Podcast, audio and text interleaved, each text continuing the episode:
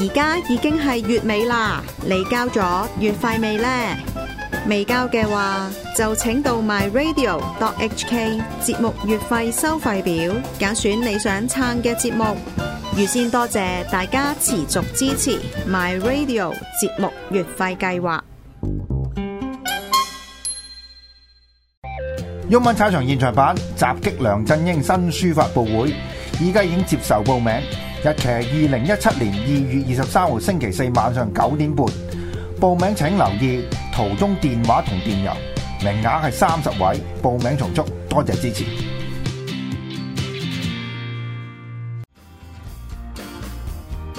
普羅政治學院聯同 My Radio 嘅新春團拜已經開始接受報名啦。團拜會喺二月二十五日星期六兩點半至五點喺長沙灣嘅富林酒家舉行，每位只係收取港幣一百五十元正咋。有興趣報名嘅可以經途中電郵或者電話聯絡我哋，之後再上嚟普羅或者團拜當日繳費。多謝大家嘅支持。係咁啊！歡迎大家咧，就翻嚟今個星期澳門街啦。咁啊喺我隔離咧， Yo，好耐冇見。係啦。咁啊，今次唔係森哥啦，今次係另一個阿哥，誒，唱歌啊，係係昌哥 啦。係，即係農曆新年翻嚟見翻大家都相當之開心，好似啊幾耐冇錄 節目。阿阿昌哥新年去咗邊度玩啊？誒，去咗啊，去咗揾啲戰鬥民族挑機啊。你你你講緊嘅莫非係呢個偉大祖國我哦梗唔係啦，戰鬥民族啊嘛，嗯戰鬥民族俄羅斯咁？啊，哦，俄羅斯喎，咁係係玩咩？玩方塊㗎係嘛？梗唔係啦，梗係對福卡啊，玩下雪咁啦。係有冇紅咧？紅啊，北極紅咯，白色嗰啲咯，好型嘅喎，人哋係。啊，點啊？人哋嗰個普京啊，係騎住隻熊咁係樣樣 做到座駕，好搞笑啊！啲手信店成日都見佢會有啲咁嘅 T 恤買嘅，就係、普京揸住支槍啊，好鬼威武咁樣樣。有冇普京嘅騎落誒 action action figure？去啊？冇啊，咁就啊，你可以向邊發展啊？咁就嘛佢哋真係好仰慕佢哋嘅領導人嘅嚇，其實普京係可以着埋 Iron Man 裝甲㗎喎，係嘛？ 個面型似我都有因少為少咧，誒啊。、俄羅斯講緊有有一套叫《俄羅斯復仇者聯盟》嘅東西喎，啊，好似睇過電影 trailer 嚇，係啊，好癲嘅喎。咁又誒，佢、仲要係用幾百蚊美誒，唔、係幾百萬美金拍出嚟，但係個質素咧係好似人哋出面咧荷里活嗰啲咧講緊係係過億製作嗰啲咁喎。誒、哇！你咁講到我都想 BT 嚟欣賞下添。我唔知有冇得上啊，香港澳門，但係就已經早排見過佢段誒 trailer 就好好犀利咯。哦，咁啊，咁啊，係咯，我諗遲啲電影解剖室做套俄羅斯影評好唔好咧？好啊，喂，另外咧，你知唔知我哋新年咧，即係創先河，我哋將八月播翻嘅節目攞出嚟播啊，八月六嘅節目，跟住擺喺農曆新年哦播，老出嚟鼠飯啊嘛，係嘛？係啊，好犀利啊！嚇、哦哦將嗰個八月六嘅節目就擺喺農曆新年度播啊，哇即係哦真開係創開創網台界嘅先河啊唔好啫。理啦，總之我哋有好多存貨咯。係好，咁啊舊嘢我哋唔講啦，講啲新嘢噶啦。係啊，咁啊應該啊好多香港嘅聽眾都啊認同噶啦。最熱爆嘅話題，除咗選柒手之外咧，就係誒嗰個地鐵嗰個汽汽油彈事件啊啦，係咪？係誒，你你會將呢個會定義為呢個恐怖襲擊咧？誒、呃應該唔會嘅，係佢佢就唔 即係點講好啊？因為成件事都話唔似係受人指使啊嘛，反而話佢精神病啊嘛。係佢佢成件事咧都係講緊咧話係誒，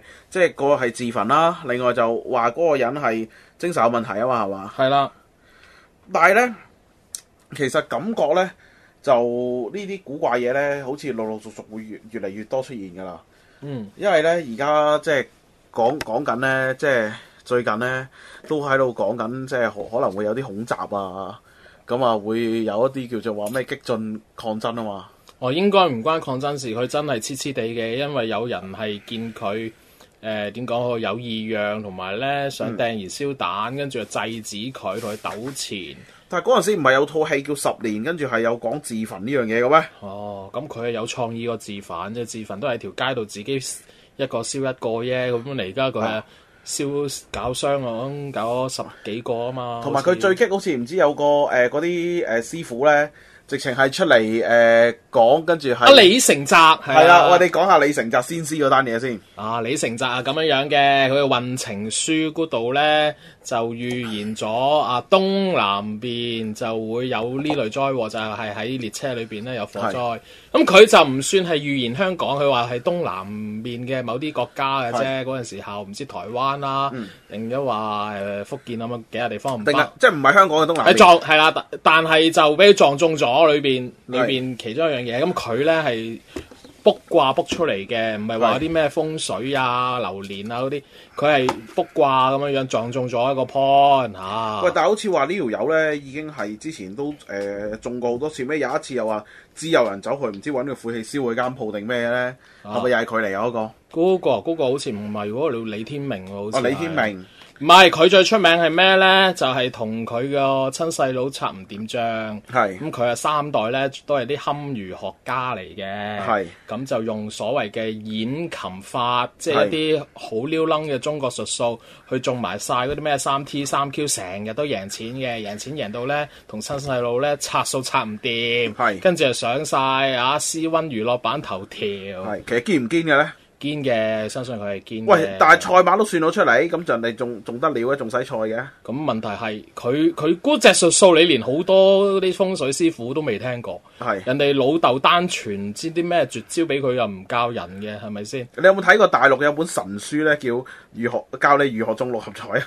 我哦阿白小姐啊嘛， 啊真係出咗咁多期啊，跟住另外仲有嗰啲誒六合彩班嘅喎，係有開班嘅喎。係啊，係啊，有有有老師上台講嘅喎，教你點樣去去中六合彩嘅喎。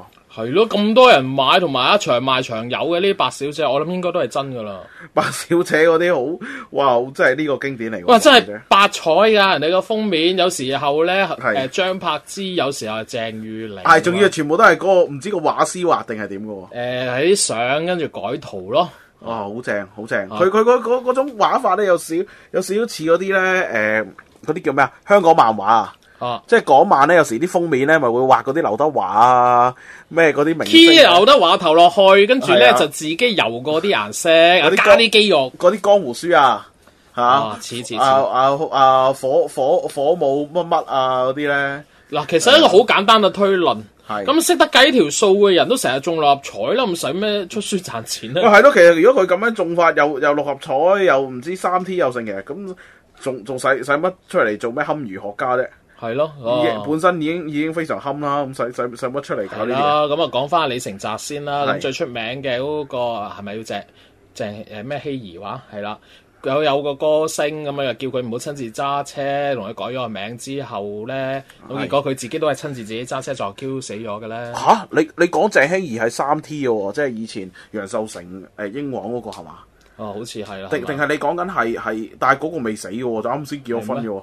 定係你講緊係之前車禍係誒係澳車禍門嗰個啊，嗰澳個咯門嗰係個歌星啊車啊禍咯，我嗰個姓陳㗎，哦，陳希係。啊，嗰個係係又係又係佢佢搞㗎，誒，佢幫佢改名嘅，但哦係再三叮囑佢唔好自己親自揸車，結果哇就拜拜咗。哦，真係咁準，誒咁啊，佢應該都可能某啲方面係準係佢叻嘅，係可能卜卦起名嗰啲叻啩，我唔知有冇研究。誒我係咪全部咧？通常啲勁嘅都係姓李啊，咁啊，我一係諗姓蘇，一係姓麥啊，係嘛？咁啊啱嘅喎，分開三甲因為地球上邊最多人姓嘅就係姓李啊嘛，咁係咩姓李人多㗎唔啦。係姓陳咩？我成日以為姓陳即係最多姓人李，姓李最多，所以李明白嘉誠姓李咯，咁成功咯。係啊，喂，咁你你覺得如果喺澳門嚟計咧，誒、會唔會發生呢啲咁嘅自焚事件咧？啊，會啦，你知啦，而家澳門啲生活壓力啊越嚟越大。係啊我以前都以為自己正常嚟，而家我係都做嘢做到自己黐黐地。精神病啊，有啲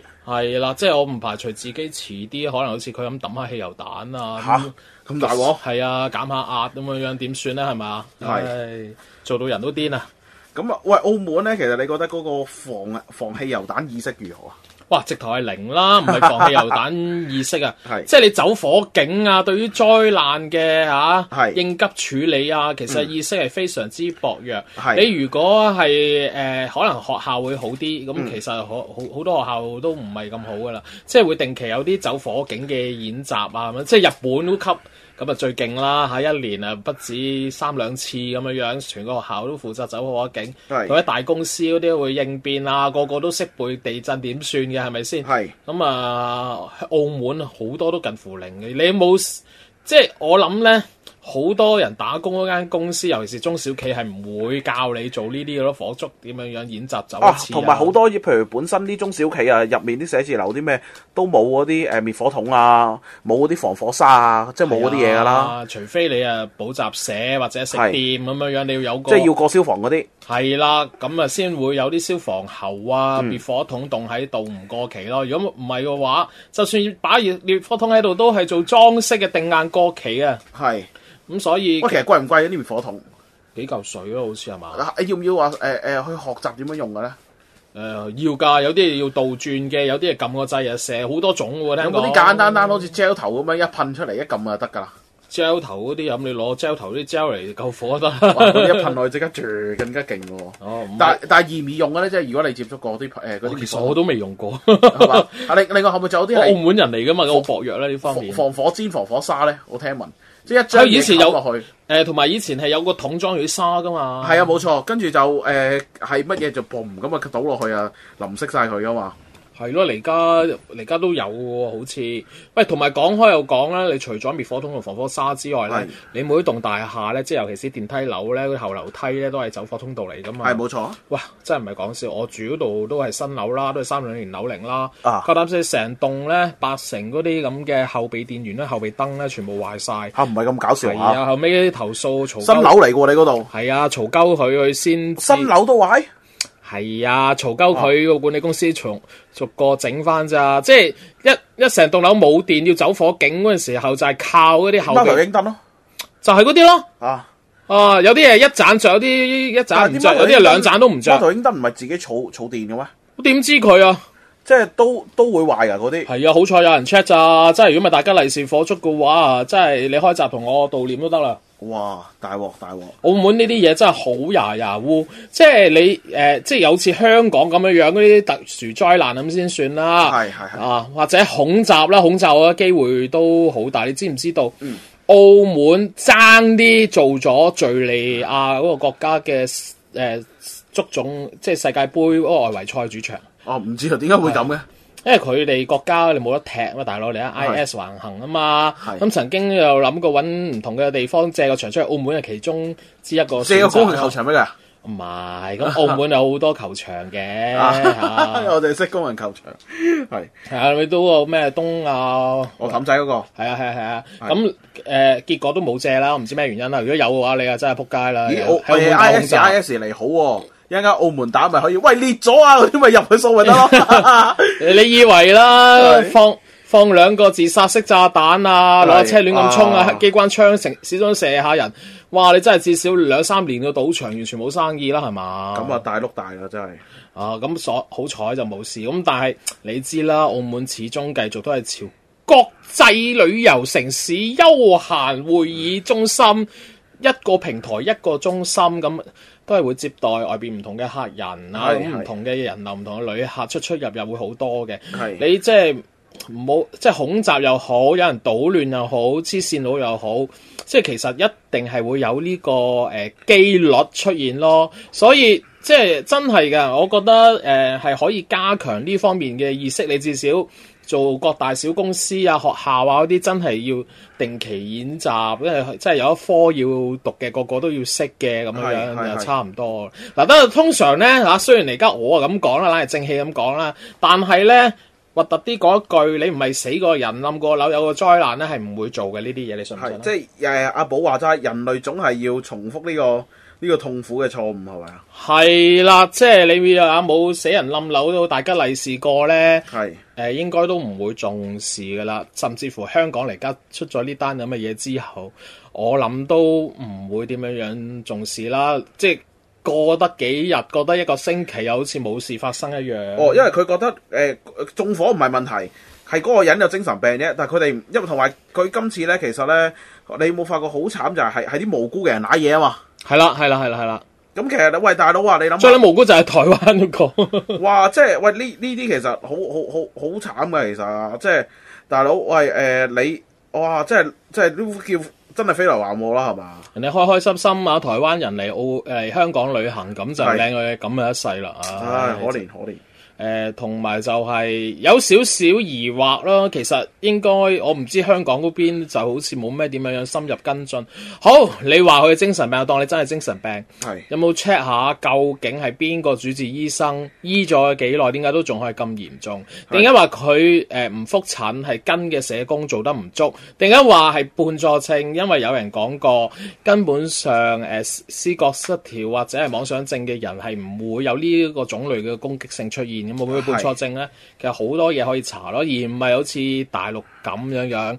有啲咩死人還禍撞車冧樓就係話哦精神病患者搞事完 close file 係咁就完結咗噶嘛，你都要咁樣查落去啊嘛。但係好似已經冇咩後續報導，都係繼續講緊啊誒係啊葉劉啊胡鬚曾啊點樣選特首噶嘛啊唉，即係啲專注力都仲係去去晒呢啲咁嘅所謂特首選舉身上咯。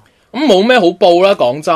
咁我嗱，我問你啦，如果你你你自己選一個誒、呃薯片叔叔，一個咁嘅葉柳，你你誒同啊唔係唔係葉柳，嗰、個叫咩啊林鄭，你自己你你會係如果你係香港人，你會選邊個咧？我係香港人啊，林鄭啦，因點解為你你反正林鄭薯片定葉柳都都係係一樣嘅啫都係一樣咁死。不過一個呢就係、激烈地死得快啲，一個呢就温水煮蛙就死得舒服啲。即係温水煮蛙同滾水煮蛙，你揀一樣啊，都係死噶啦。其實咁邊邊個上都係三殺嚟㗎啦，呢、個係啦，咁滾水煮蛙咁只蛙都會辣熟，都會跳下嘅。温水煮蛙又死又哇，係死得舒服又不知不覺咁咯，啊唔會有分別嘅嚇。都冇冇救啦，係嘛？誒呃冇夠噶啦，革命又唔搞啦嘛，時代革命收咗皮啦嘛，好似話係喂，好似咧而家個地鐵咧，淨係燒到話個底都穿咗。係咩？哇！呢、個真係唔知喎好黐線。同埋咧，其實而家啲地鐵咧，以前啲地鐵咧就全部係英國做噶嘛，而家啲地鐵咧就偉大祖國做噶。哦，唔爆炸就偷笑咯，係啊，所以其實即係其實嗰啲咧就唔係叫地鐵啊啦，嗰啲嗰啲應該叫咩名咧？動車係啦，冇錯啦，其實嗰啲就係動車嚟嘅。動車最叻係咩啊？追尾啊嘛，追尾嚟撞咁嘛，而家係冇啊追尾撞，仲想 點佢啊？佢嗰啲動車，你知係咩動啊？過你一動個動 啊！係啊，係喎，哎呀，你講起我先覺喎，係啊，嗰啲唔係一般嘅動車嚟嘅，過你一動嘅動啊！凍晒啦，真係動車啊香港嗰人啲真係係啊嗱咁啊，澳門輕軌咧應該都差唔多噶啦，誒、嗯係我諗到時候應該都係嗰啲出軌啊、追尾啊、係精神病人襲擊啊，應該都難免噶啦。不過唔緊要啦，佢係咪都啊超支延期十年後再算啦，好唔好啊？係冇錯冇錯冇錯。咁啊，喂係喎，誒你覺得個港珠澳大橋會搞成點咧？而家港珠澳大橋啊，係啊唉唔爛尾偷笑啦，三年內都未必找到數啊！咁大鑊？點知啊？你澳門高忽都有排未搞掂啦，唔好話香港 delay 咁多啦，係又超支嚇、啊又係延期，咁、人哋要揾錢噶嘛，咁延得一年就揾多一年，有咩問唉題真係咧？可惜，嗰、個港珠澳大橋仲要一話坐落澳門第第一個誒、呃落腳地就咩？海一居哦，海一居對開，唔好講到海一居咁開心，對到就海一居啊，就唔就唔會 咁咁耐都起唔成啦。佢係誒嗰個人工島度隔好遠嘅，望啊望到，隔啊隔好遠嘅。係啦。啊，喂，咁樣樣啦，下一節翻嚟，我哋繼續啊，講下其他題目啊。好好，翻到嚟第二節啊，頭先啊講咗啲動車、輕軌、地鐵，係，講咁多啦，咁啊我哋講下第二啲交通工具啦。即係今集係專係探討交通工具嘅。係啦，咁啊吓。即係除咗呢啲咁樣樣嘅輕軌之外，其實嚟家澳門最龍頭、最出名、廣為人研究、談論知名嘅，梗係澳門嘅黑的啦，即咦，澳門第一交通工具唔係賭場巴咩？賭場發財巴，係唉咁，但係你發財巴冇人談論啊嘛，你發財巴數量又多，班次又密又免費，個個都賺係咪仲先要？上面有 WiFi，咪係咯，係隨時攞張飛仔有飯食啊，有有嗰啲咁嘅纜吊車坐下，係嗯咁但係黑的。澳門嘅的士先最出名啊嘛。俗語有云，嗯喺、澳門截得到的士，星星都會坐大啲啊嘛，大佬你諗哇！下你你呢個係啊好出名喎，係啊咩？林敏誒、我哋嘅著名藝術家林敏聰嘅名句嚟㗎嘛，喺嗰個叫《全力扣殺》嗰套戲，咪係哇！咯。非常好睇嗰套哦嘢。知道你冇人反對啊！呢句係咪先？係啊我未冇錯見過的士遊行話反對佢抹黑澳門的士，冇人反對，咁咪即係真㗎咯。係咁即係啊，星星喺係唔會坐到大啲，咁所以澳門啲的士係咁撲街咯。係咁點解我哋會講呢個題目咧吓？係，講嚟聽下，繼續。 啊，咁樣樣嘅。其實近排咧，大家又會話上開網碌開 Facebook 都見到，澳門啲的的士司機越嚟越猖狂，話知你政府捉咗幾多宗話啊濫載啊，唔係濫收車資啊、拒載啊咁都好啦。係澳門啲的士司機咧都係極度有性格嘅，嗯有一個咧就俾啊旅客拍咗片，係咁啊兜路兼加錢，跟住咧個的士司機好串咁樣樣，知道個旅客拍緊片啦，就擰轉個頭，一邊揸的士一邊擰轉個頭，懟起個手指嗯公，話啊我點解會怕你啊？如果我怕你嘅，邊會宰你啊？咁樣樣仲哇！好即係擺明講到明洞喎，如果咁計，怕你就不去宰你啦，即係用啲好標準嘅普通話咁樣樣，笑笑口串鳩個遊客。哇！拍片都唔驚你，你告我都唔驚你，咁正路嘅喎。你澳門告上差館一搞啊，都搞十幾廿日啦，你個旅客都翻咗歸啦，係啊係啊又麻煩啦。你就咁報個案呢個程序都搞你半日啦，咁辛苦嚟到澳門都唔玩得三兩日，佔咗成大半日嚟同你報案咩？係咪先？咁所以一般嘅遊客呢，一來唔識，二來怕麻煩，三來壓時間，咁啊好唔會啊去告發呢啲咁嘅司機噶啦。咁呢次呢，就有片啦，有真相啦係，就好明顯。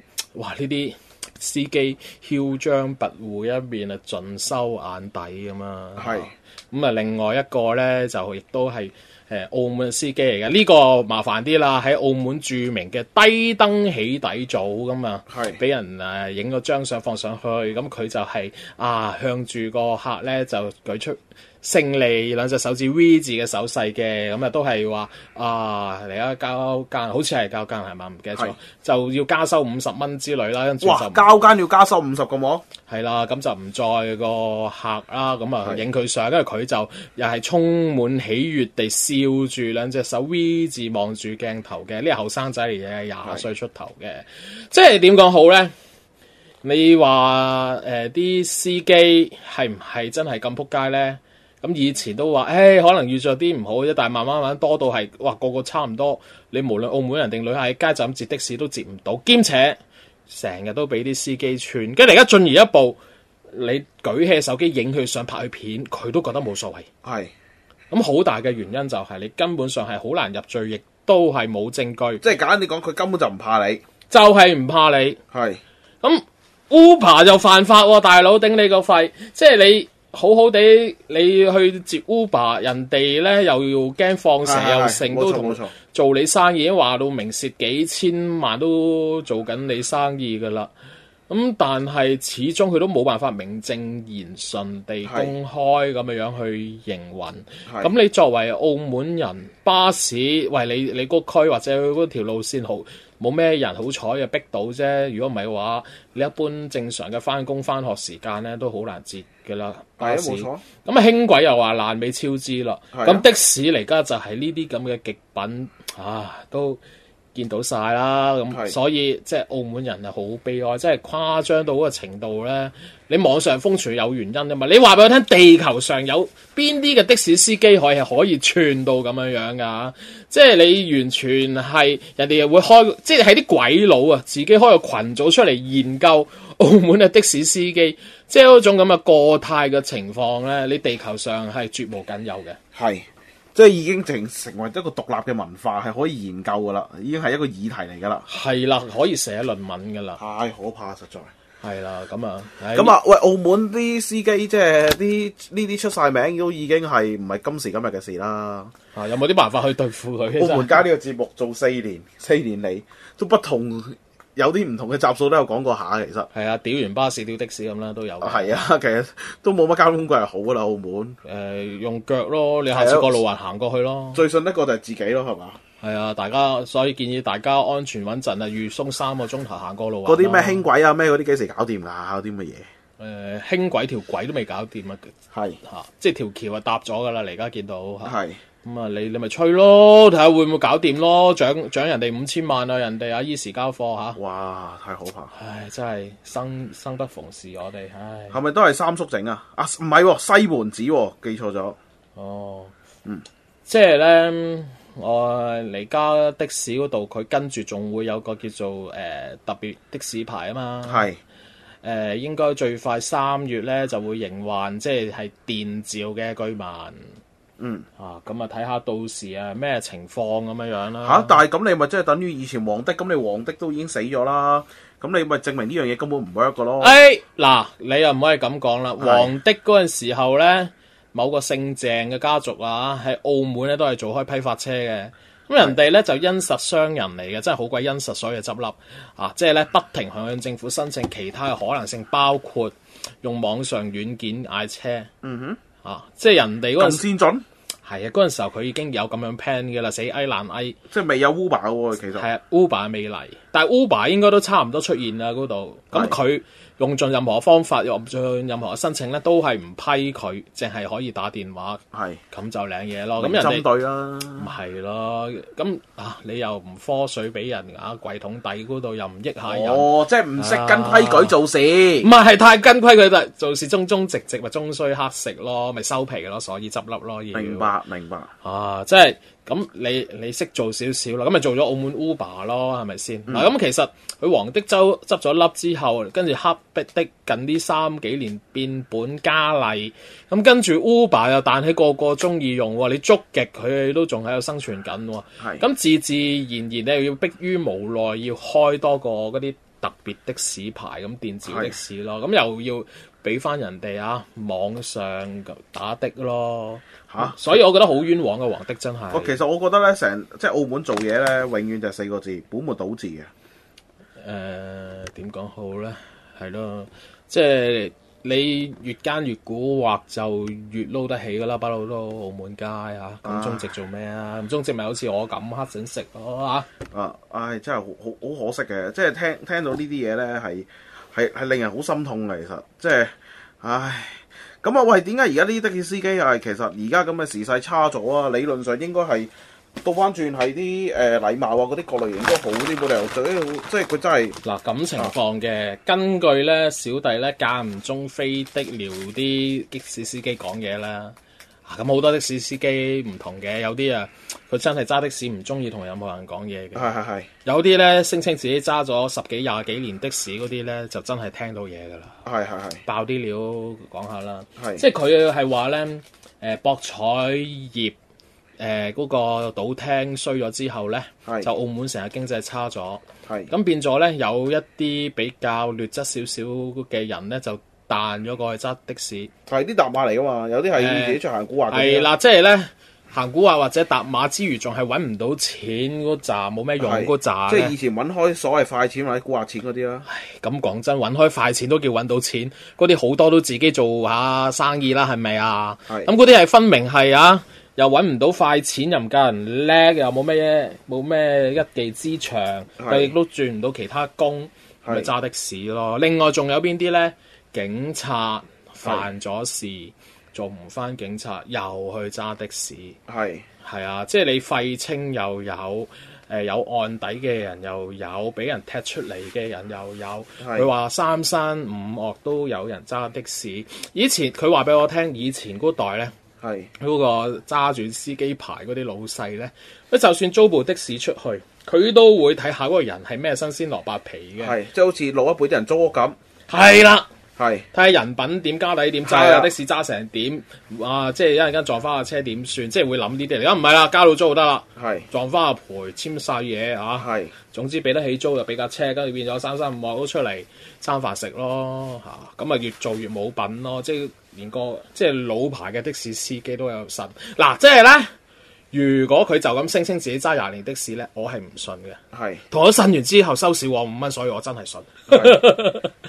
即係佢佢都知道啊，懟懟張五百蚊嚟咁樣樣啊，嗯費事找啦，一百零五蚊的士咁樣數，嗯即係都會數俾我啦。即係，唉，即係都係啲見預你靚仔又嘛，年輕有為係咪先？唉見你成個文青咁樣樣，唉，點點都平啲俾你啦，係咪咁咋？唉，成個賊咁樣樣都肯載咁啊，真係幾幾幾唔錯噶呢啲咁係嘅的士司機。即係唉公道啲講句，咁的士司機都有好有唔好嘅，不停俾人拒載之餘咧，係都真係會啊載到呢啲，俾呢啲咁嘅的士司機服侍之餘，都聽到唔少古仔啊。係直頭佢同我數翻啊，以前回歸之前啊，西洋鬼嘅年代個社會氣氛係點？以前係啲人做嘢係點？嚟家啲人啊點？